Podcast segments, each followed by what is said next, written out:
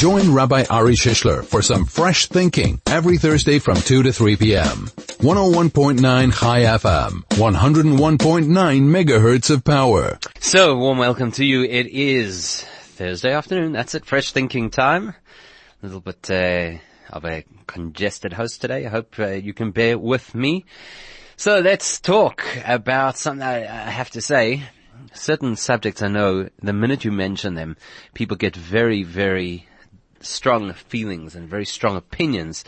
And what's curious about the nature of strong opinions is that very often a strong opinion is an indicator of a person's particular uh, position in the conversation, if you, if, if you know what I mean. In other, in other, words, people sometimes hold very strong positions because they, uh, they're affected directly by the particular nature of the conversation. So today we're going to talk, we're going to talk about something which I think often plays on people's minds. You are invited as always, part of the fresh thinking experience. You are invited to be part of the conversation. So keep these numbers handy. Most popular is our WhatsApp line 0618951019. Otherwise you can SMS 34519. And uh, for those people who think that the one nine at the end is related to the year that we're in, it's related to the call sign of the station. And of course, you can tweet at Chai FM. You can tweet me directly at Rabbi Shish. You can email on air at chaifm.com. And I'm going to invite you, as I like to do from time to time, if you have a topic that you'd like us to discuss on Fresh Thinking in the upcoming weeks, use one of those ways to send in your suggestion of a topic. Today, however, what's on my mind, uh, conversation I had with somebody yesterday and conversation which I think we always have when certain things spring into the limelight, and that's the conversation around charity specific. And there's a few angles of charity that I'd like to discuss with you today, depending obviously on how much time we have in our hands and how heated the initial conversation becomes. But one of the things that I think people know is associated with charity is the concept of recognition. Now there are various levels of recognition, right? There are people who give absolutely anonymously. There are those people who give and once it's acknowledged, they're, they're pleased that it's acknowledged, but they don't really want their name splashed all over the place. And then there is the concept of public recognition. And I know that there are people who get very uncomfortable with the notion of public recognition. So where we're going to start our conversation today is with the question of, is it better to give charity in a quiet, understated, possibly even anonymous way, or is it better, and I specifically use the word better, is it better to give charity in a publicly acknowledged or publicly celebrated kind of a way. And, and like I say, that's where you'll see, it's a classic example where you'll see that people are inclined to a particular view on this maybe depending on where they are in the picture. In other words, if somebody is a major contributor, they may have a very different perspective to somebody who is not in a position to be such a major contributor and maybe feels that it's a bit, you know, egocentric or whatever for somebody to be splashing their name all over the place. That's why I think it's interesting because obviously you'll get various perspectives. And so the question for today, this is going to be our launch question, and out of this possibly into a whole lot of other areas. I'd like to explore some of the lesser discussed areas around the concepts of charity as well. I mean, it's, it's a um, fundamental part of our Jewish experience. It's one of the pillars upon which the world stands, according to our sages, is the concept of sharing and giving and supporting and, and being charitable. We know that it's, it's a trait that is absolutely celebrated in Judaism. So we're not talking over here, at this point at least, about whether or not you should contribute. I just want to test the waters a little bit on the question of whether or not you should look for recognition and especially public recognition for what you give or for what you have given. So weigh in on that let's hear your experience and I anticipate that there will be quite different perspectives on this and I anticipate that there will be quite uh, vociferous perspectives on this, but you, you, you never know. So, 34519 if you'd like to SMS in. Otherwise, WhatsApp 0618951019. Otherwise, tweet at Chai FM or just tweet me directly at Rabbi Shish. Join Rabbi Ari Shishler for some fresh thinking every Thursday from 2 to 3 p.m. 101.9 Chai FM, 101.9 megahertz of power. So we all know what it's like, right? We know what it's like when you walk into a particular place, for example, and there are names up in lights because people have contributed. And I think it's fair. I mean, before we get into the nitty gritty of this, I mean, it is fair, certainly from the perspective of the recipient, it is fair to give acknowledgement, even public recognition if somebody has been very generous to you. So we're not, I don't think we should be looking, although maybe some of you will think differently. I don't think we have to be looking from the perspective of the recipient and whether or not they should celebrate their donors. I'm asking from the perspective as an individual, as a person, should you be looking specifically to keep the nature of your giving under the radar or should you look specifically to keep the nature of your giving in the public eye? Now, the truth of the matter is, I'm sure that people are familiar with various sources and various stories. There's certain famous stories about sages and the lengths that they went to to avoid detection when they were engaged in charity work. One of the very famous stories that's told in the Talmud is about a particular sage. He and his wife would often sneak out at night and go to the homes of people who were destitute and they would leave them food parcels or money or whatever it was literally at their doorstep. But they specifically did it in the wee hours, so people would never catch them. So there you go. You can tell how careful they were to avoid that recognition. And the story goes, on one particular occasion, somebody was suspicious and they waited up to see who the mysterious benefactor was. And as they dropped off the care package outside this person's house, there was a stirring inside, so they realized that they were about to be uh, detected and the cover was going to be blown, and they ran. And for those of you who've ever done a tour in Jerusalem, suburbs like um, you know, the old original suburbs, when I say original, I'm saying the suburbs that uh, are 200 years old or whatever in Jerusalem, there are various suburbs like that. You may, you may know that they used to have these communal ovens. It was quite a common thing. to have communal ovens. Not everybody had an oven in their home. And so, for example, on Shabbos, everybody would bring their cholent pot and they would put it in this big communal oven. And then the following day, you'd come and you'd collect your pot and take it home. And that's how you'd have your cholent. So clearly in this town, they had these massive communal ovens and that, that was the closest place that they could find to hide. And they dived into the oven. This guy, you know, this rabbi and his wife, they dived into the oven. Now, the rest of the story has got another whole lesson to it, which I'm not going to get into now, but that just shows you the extent how urgently they felt that they did not want to be detected giving charity. I know many people will hear a story like that and say, yes, that resonates. That's exactly the idea. Charity should be given in such a way that it's not about me and it's not about the accolades that I'm going to get and it's not about people's recognition. It's about the fact that I did a charitable act, the fact that I helped somebody. And perhaps you're one of those people. Perhaps it's exactly uh, what you would resonate with. I mean, the Rambam, Maimonides, for example, gives the various levels of charity and he rates very high up as the highest forms of charity, not the ultimate. The ultimate, he says, is to empower people. But high up on the hierarchy of charity is anonymous charity. And I think many of us resonate with exactly that. And I suppose that also raises another question in its own right. Why? Why would, and let's just assume that you do feel that way, why would somebody feel specifically that anonymous charity is better than publicized charity? Here's uh, somebody on Twitter saying, give quietly.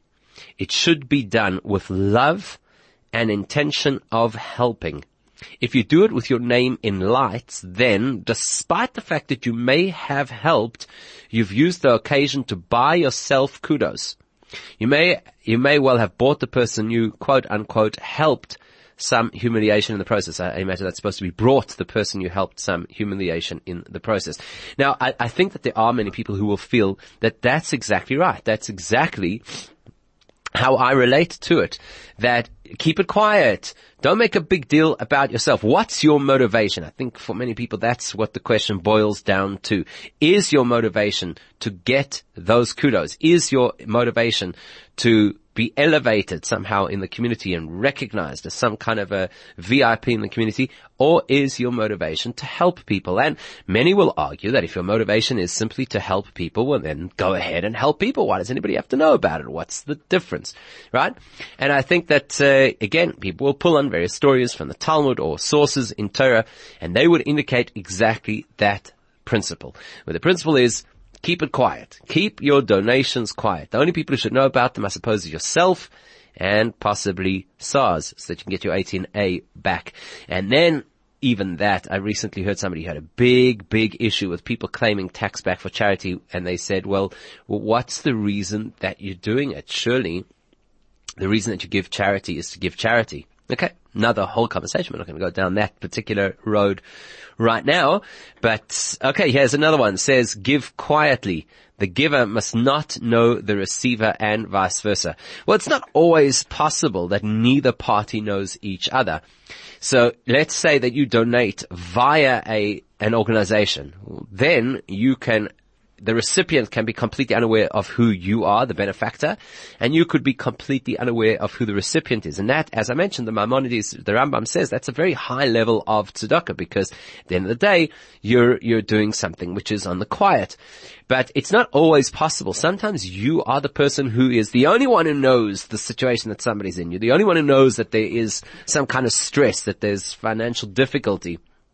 And perhaps, perhaps you dafka have to know who the recipient is and that way you can save them a lot of embarrassment that others shouldn't have to know about their situation. So I don't know if it's so cut and dry that neither one should ever know who the other is. Sometimes you have to know who your recipient is because you may be the only person who could help them.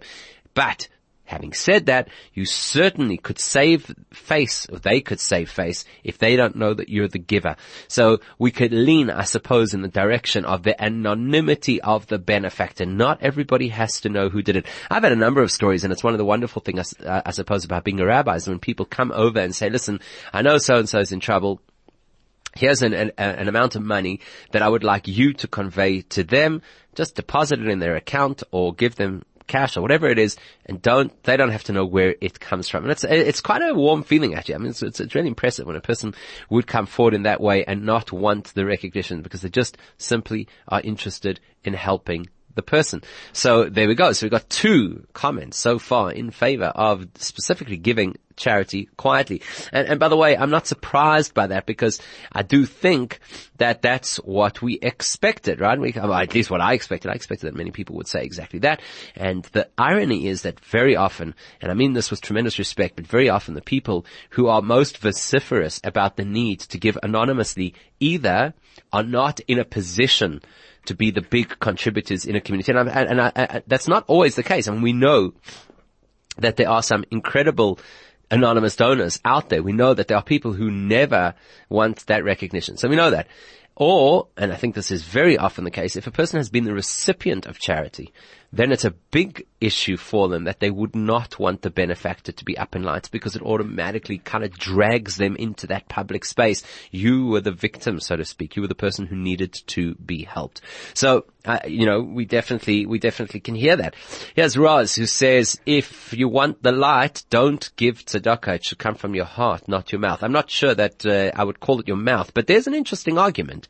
There's an interesting argument. Would you say uh, that's not what I was asking? I was asking which is better, and with a specific emphasis on the word better, is it better to give in a way that is anonymous or is it better to give in a way that has public recognition? Here's somebody who's saying, if you are looking for the public recognition, don't give in the first place. Would you agree with that? Would you agree? In other words, we can debate motivation. We can debate intention. We can debate the integrity behind that intention.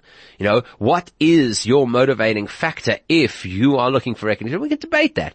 But to go so far as to suggest that a person should not give if their intention is not pure, would you agree with that? It's an interesting question. Uh, for example, we know that halachically, if a person had to misplace their wallet and the, the person happened to find it, there was no way that they could track it back to you, okay?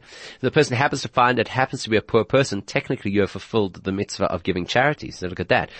Uh, interesting. Uh, I'd like to test that particular theory. If you have the wrong intentions, would you agree with Roz that rather don't give charity? Three, four, five, one, nine. That's our SMS line. You can WhatsApp 0618951019. And most of the messages are coming through right now on Twitter at Rabbi Shish or at Chai FM. Join Rabbi Ari Shishler for some fresh thinking every Thursday from 2 to 3 p.m. 101.9 Chai FM, 101.9 megahertz of power. So here's something I really didn't anticipate, and that is people saying that if your intention is not great, rather don't give. My question is, what's better, to give charity in order to have recognition in the public eye or to give charity between you and God? Nobody has to know about it. Somebody made a suggestion that it's better not to give at all if your intention is purely for yourself. And here's Irv on, uh, on Twitter who says the same thing. says, for me, if you don't want to give from the heart, then somehow the sentiment is different. Not sure what that means. I'd rather you didn't contribute. Giving has to be felt by the recipient. It has to be freely contributed. Now, if you are on the receiving end, I mean, if a person is on the receiving end of some kind of a handout or assistance or, or charity, whatever the case is, do you think that the person who needs the money, who genuinely needs the money, is going to invest time and energy in exploring the purity of the intentions, or you think they're just going to be happy to have received the money? Surely. You know, if you were talking, let's say, about prayer, so we know that the definition of prayer is that it's what they call in the Talmud avodah shebelev, it's service of God in your heart. That implies that the primary focus of prayer is intention. If the intention is lacking in prayer, the prayer is lacking. Tzedakah, on the other hand, is called Maaseh HaTzedakah, the act of charity. That implies that the most important thing is the act. So if your intentions happen to be misguided, that doesn't undermine the value of the act. Surely, even though two people have made the comment that they feel rather don't give. I don't believe that the Torah would agree with that. Think that, that, in fact, here's an example. Here's an interesting example. I mean, it's not exactly what we're talking about, but it illustrates the point. The Talmud says that if a person donates money and says, I'm just using this to illustrate the concept of an ulterior motive. So a person who donates money to charity and says, I'm giving this money on condition or in order that my, my child should recover from illness so the Talmud says that that is called tzaddik gomor. That is considered a perfectly righteous motivation for giving tzedakah. In other words, at the end of the day, the person is really self-interested. At the end of the day, the person just wants their child to recover because they're worried and the child is sick and any parent can relate to how serious that is. Nevertheless, the fact is that they have given charity. Maaseh hatzedakah. When it comes to charity, the most important thing is the action. So we can test internally. We can look ourselves in the mirror and say, well, what is my real motivation? We can ask that question, but will it undermine the value of the act? Not necessarily. Here's an SMS, unfortunately anonymous. Now there's a question maybe we could discuss one day. Is it better to send your messages in to Chai FM anonymously or is it better to get the public recognition? Anyhow, that's a little bit tongue in cheek. So here's an anonymous SMS that says there is an advantage in giving publicly because this encourages others to give. Now there, I was waiting for that is the other side of the argument. So the side of the argument that says that you should rather keep your charity anonymous is all about integrity, your relationship with God, what's your real motivation, are you doing this for the cause or are you doing this for yourself? And that's why there is a school of thought that argues very loudly that you should rather keep it quiet. Then there's another school of thought that says, well, you should encourage other people and the best way to encourage other people is by example. The expression is that mitzvah, farasem oise mitzvah, that there is a mitzvah it's, it's also a good thing to publicize people who have done good things because we, that's how we are as, as humans. We copy other people's behavior. We're attracted to the example of others. So let's say for argument's sake that there is a person who's blessed to be in a very uh, financially stable or financially magnanimous position if they contribute, perhaps other people in a similar financial situation will look at them and say, well, look at that. This person is charitable. Maybe I should be charitable too.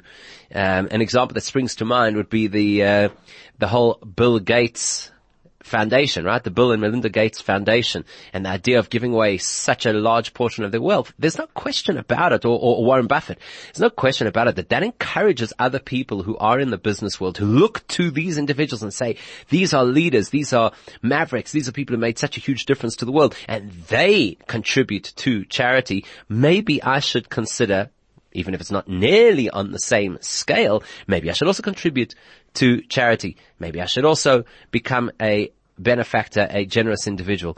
So there is that knock-on effect. We know very well how strong our social influences are. We know that if a person lives in a particular social circle and the people within that circle are people who are generous, it's more likely for us to be swept along in that generosity. How often, and I'm sure that there are people in our community, I'm sure some of you listening have had this personal experience where you get one person to encourage another person to give charity. Come on, let's get involved in this cause. I'll give X if you match me. That kind of thing. That's great. That's fantastic.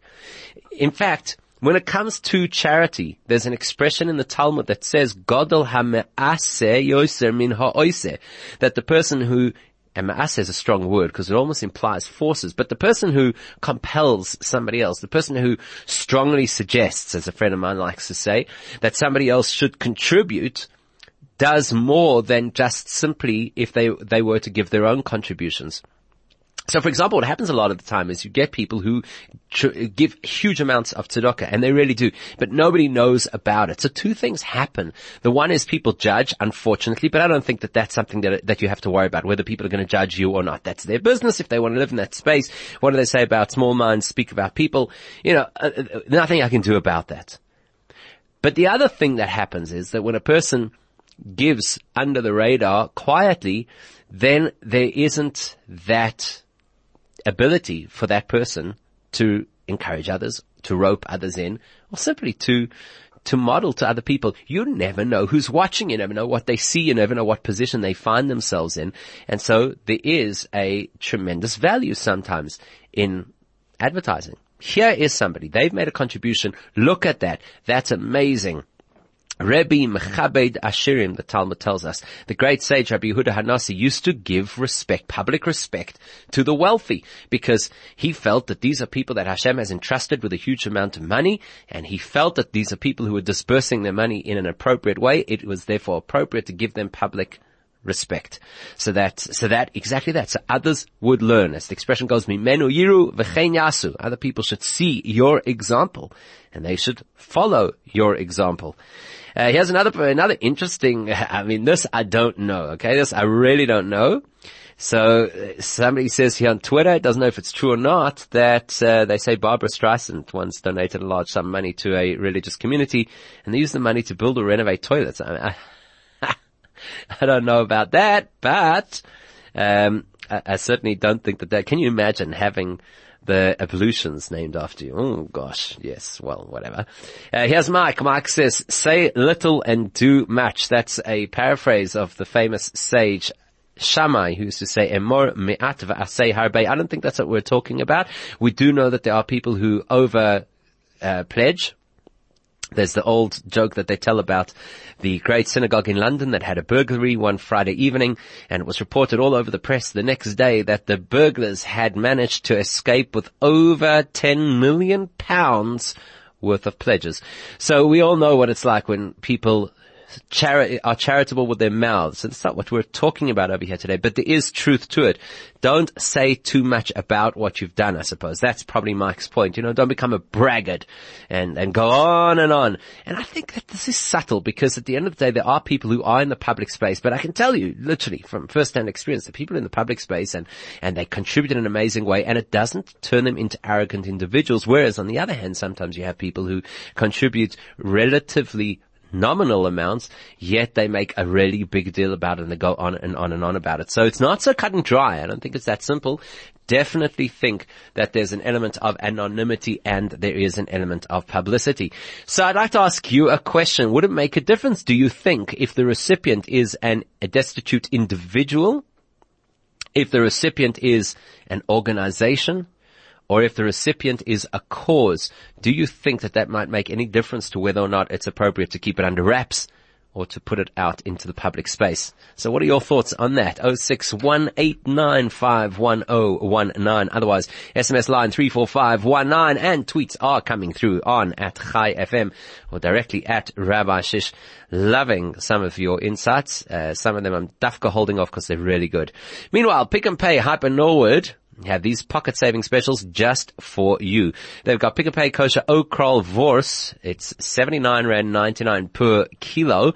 Pick and Pay ro- Kosher Roasted Barbecue Chicken are a sizzling 92 Rand 99 per kilo. The Pick and Pay Kosher Bottomless Brisket is a mouth-watering only 149.99 per kilo. And you can get Pick and Pay kosher chocolate ginger slab cakes. They're a sweet 19 rand 99. These specials are exclusive to Pick and Pay Norwood Hyper and only while stocks last. Pick and Pay Hyper Norwood is the best place to shop when you want to buy a lot. It is halfway through the show. Fresh thinking time on Thursday afternoons. You with Rabbi Shishler till 3 p.m. We're talking today about charities specifically, talking about the concept of publicity. That's my question. Is it better to keep your charity to yourself or is it better to make sure that it gets a little bit of publicity? The argument for anonymity is keeps your motivation pure. The argument for publicity is gets other people on board. I'm asking the question now, would it make a difference if the recipient is an individual, an institution, or a cause. Here's a WhatsApp from Mike who says, I volunteer at Yad Aharon and the recipients are so graceful, I'm sure that's grateful, for what they receive, that it matters not the donor's attitude. The donor just makes a difference.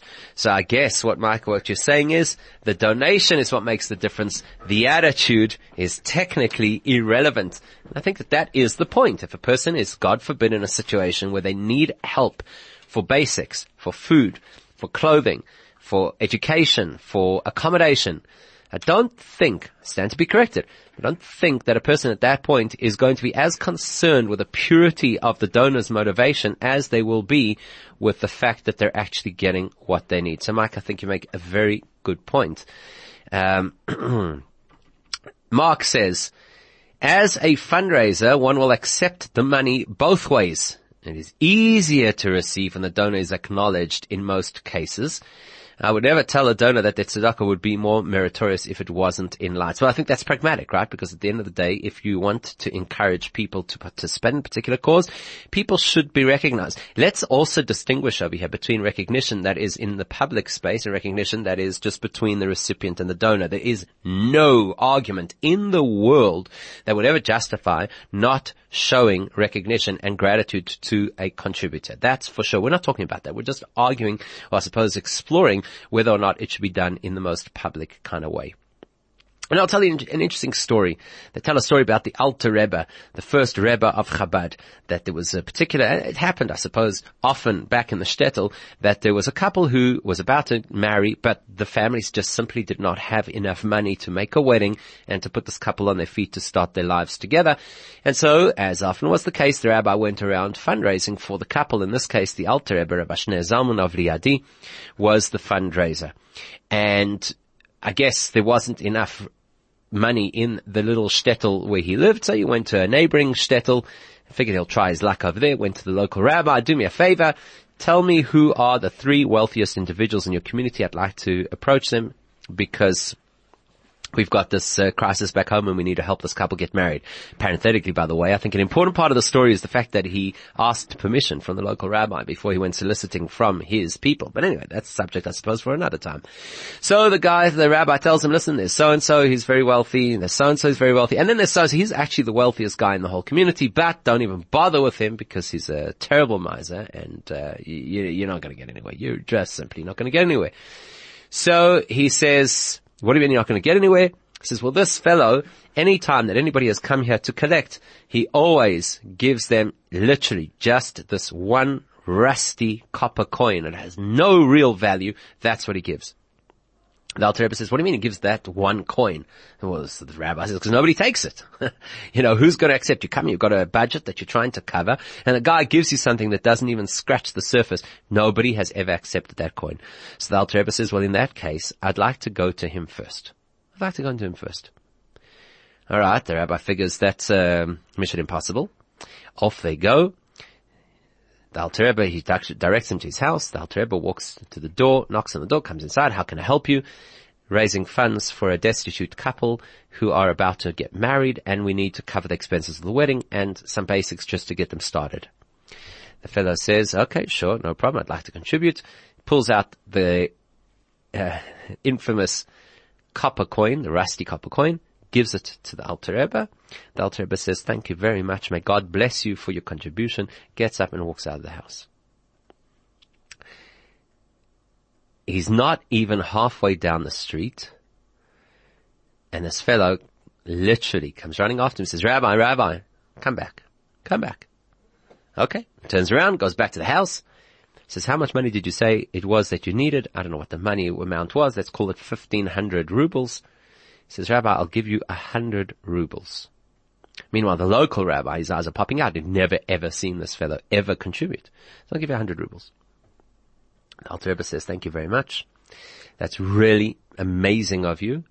May God bless you for your generosity. He gets up and he walks out. Barely out of the house. And the guy says, Rabbi, come back, come back. So the Rebbe turns around again, third time, goes inside. The fellow says to him, Rabbi, how much money did you say that you needed?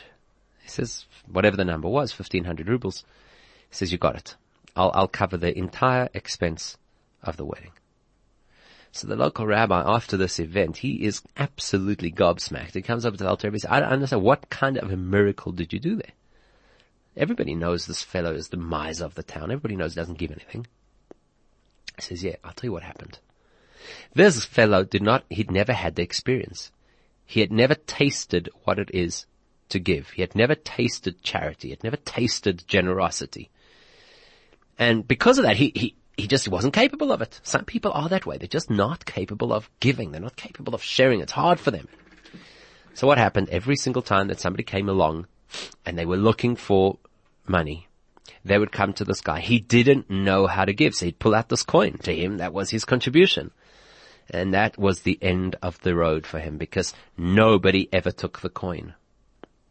And that's what you needed to do. You needed to take that coin and allow him to taste what it is to give. And he says, that's why I gave him the recognition. May God bless you because he needed to feel what it is to give. And that opened a whole new experience for him. Now, when a person gives tzedakah in a way that other people become aware of it and they're like, wow, look at that. This person is so generous it opens doors. It opens, you know, suddenly I, I, never knew that that was something people could do. I never knew that it was something that was an option. Maybe I should also give. And then that person might just give their equivalent of the rusty coin. And then there's another important thing that has to happen, which is people have to then turn around and say, thank you. Acknowledge it. Help. Help the person to be able to develop and express their ability for generosity. Now, I do think that there is a difference between the, the, individual and the organization, or the individual and the cause. You see, at the end of the day, when an individual is down and out, it's a very, very harsh place to be. You are so self-conscious at that point. You are so embarrassed as it is to have to even ask in the first place that the best thing that you can do for the individual is keep yourself as the donor out of their face. So the more anonymous that you could be when you're helping an individual, the better. But when it comes to a cause, then it might well be the opposite. That the more you can be public, the better. Because here we're trying to build momentum for a cause or for an organization. We're trying to show people that this is a worthwhile thing. Not, it's not always easy for people to know where their money should go. It's not always easy for people to know if in fact contributing to something that doesn't appear to be yanking destitute people out of the hole of poverty.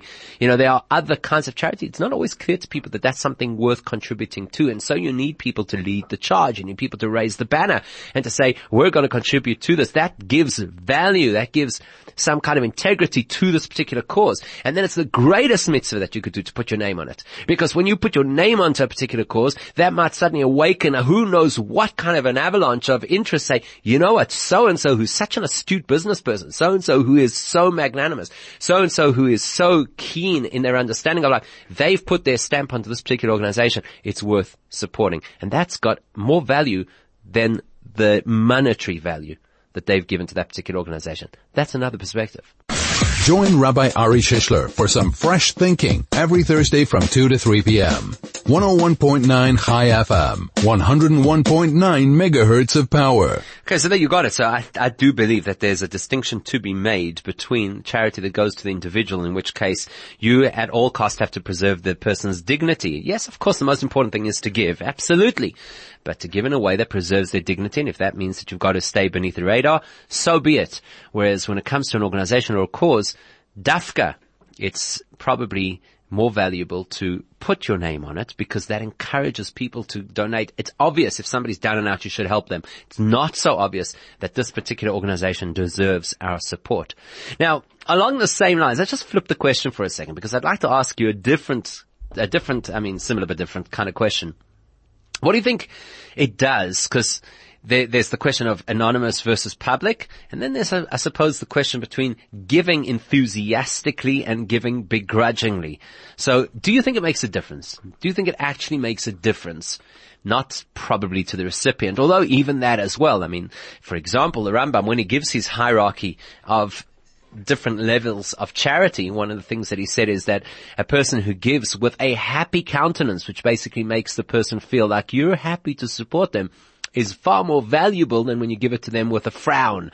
So, question is, do you think that giving enthusiastically versus giving begrudgingly is very different. Now we know that we're supposed to be enthusiastic about all of the mitzvahs that we do. We're currently in the month of Adar, in fact the first of two, right? It's a leap year this year, so we get a double header of the month of Adar, which is the month of joy.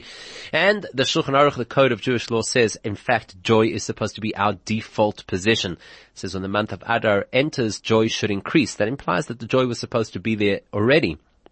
And we're told, Ivdu es Hashem that if we're supposed to be joyous all the time, certainly when we're doing something in God's service, then we're supposed to be even more joyous. So it leans in the direction of saying that it's better to give charity enthusiastically than it is to give begrudgingly. But, not sure if everybody would agree that giving begrudgingly, maybe, maybe you do feel this way, undermines, would it be possible to say that it undermines in any way when a person gives uh, begrudgingly? Does it undermine the value of your tzedakah? Again, at the end of the day, the person who receives, I don't know if they're going to receive, well, we know for a fact they're not going to receive less money if the attitude that went with it was a more begrudging attitude. Um, or maybe it will. Maybe it will. So that's another thing that uh, is interesting just to explore the concept of begrudgingly. Here's Jackie on Twitter who says, "It is up to each of us to determine that for ourselves." Okay? Just as the potential value of literal disasters can be high for us, so too a begrudgingly given donation can be positively transformative. Why reject the growth opportunity? I like that a lot because basically what Jackie's saying is, if it's difficult to do, perhaps it's more valuable. I like that. Uh, so yeah, because that's very much along the lines of what I was thinking. You know, if it's easy to give, that's one thing. If it's not so easy to give and you really have to work on yourself and push yourself, maybe you get a lot more value out of it. I saw a very beautiful insight from one of the commentaries on the Torah called the Kli Yakar. He's commenting actually on this week's Torah portion, which by the way is the Torah portion of donation. It's called Truma. It's the Torah portion of the Jewish nation contributing materials to build the Mishkan, the original tabernacle in the desert, and one of the things that he points out over there, it's a little bit technical, so we'll try and not make it overly technical. One of the things that he points out is that the Torah says, each person, the literal translation, the most common translation I should say is that each person whose heart encouraged him, whose heart was generous within him to want to contribute would come forward with the various items, the gold and the silver, etc., etc. And um, he points out, the Kli Yakar points out, uh, again, without getting into the whole grammar of it, he points out that this word, yidvenu, is also related to another word which means daveh. Daveh. That's when the heart is hurt, broken, mourning. So he says, you know, there are some people out there that when you ask them to contribute, it's the happiest moment of their day. Yes, I have the opportunity to help, and those are special people. And then there are other people who battle. They really battle. And we're not here to judge people. We were all wired differently. We each have our challenges.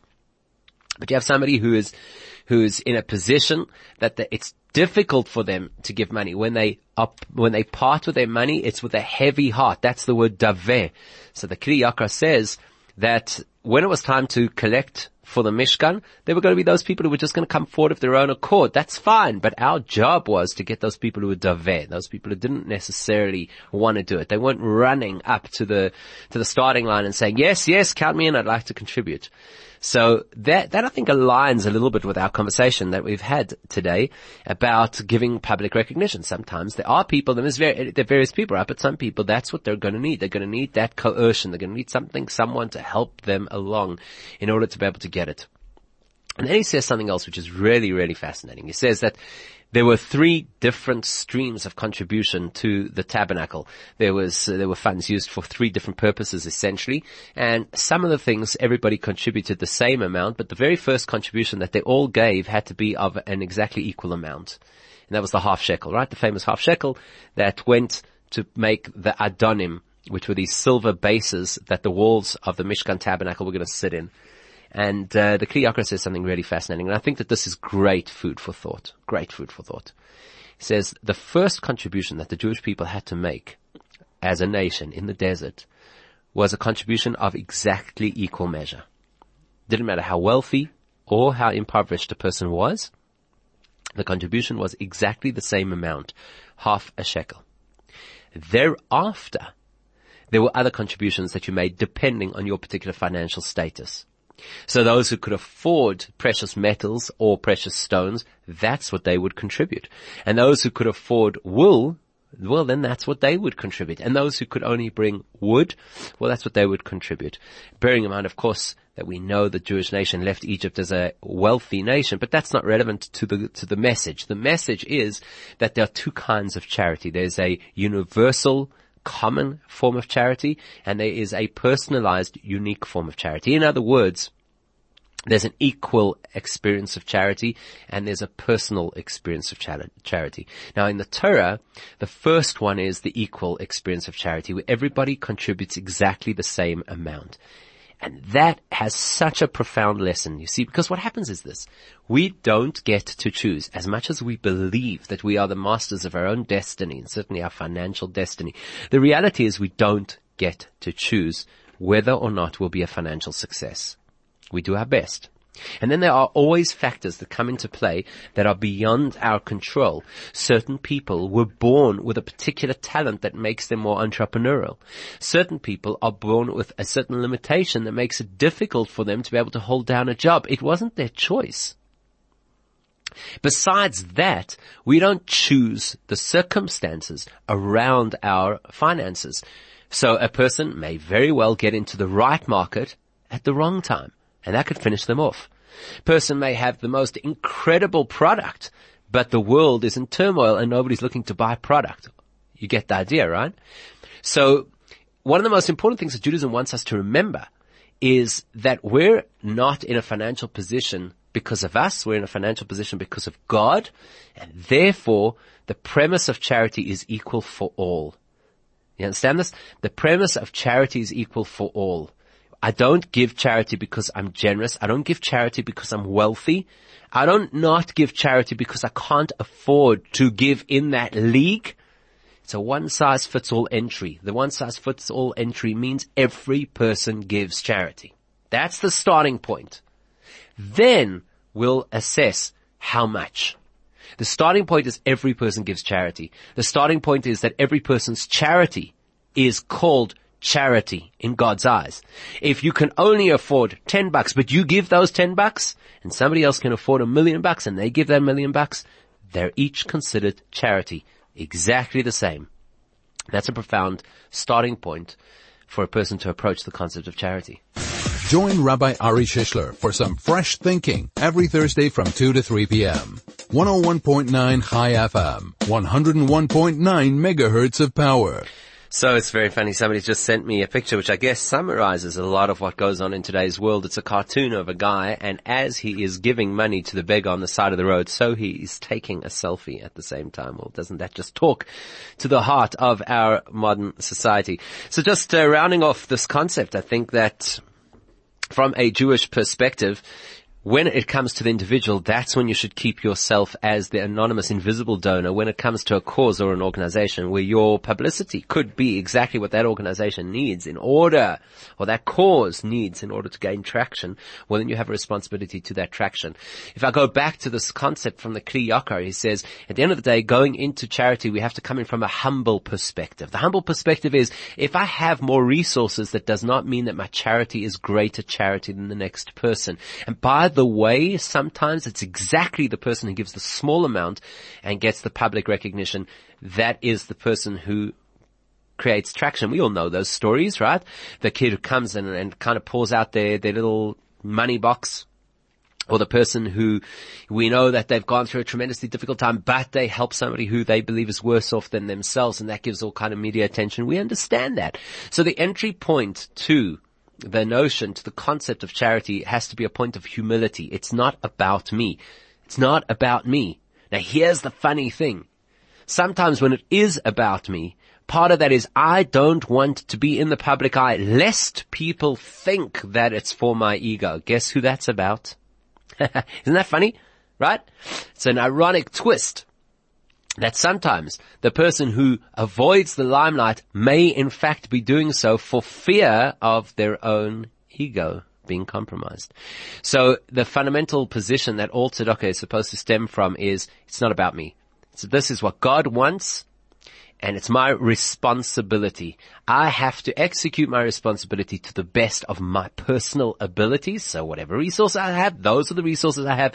I can't expect or believe that I have other resources beyond those. And if it, if the cause requires that I'm invisible, then I should be invisible.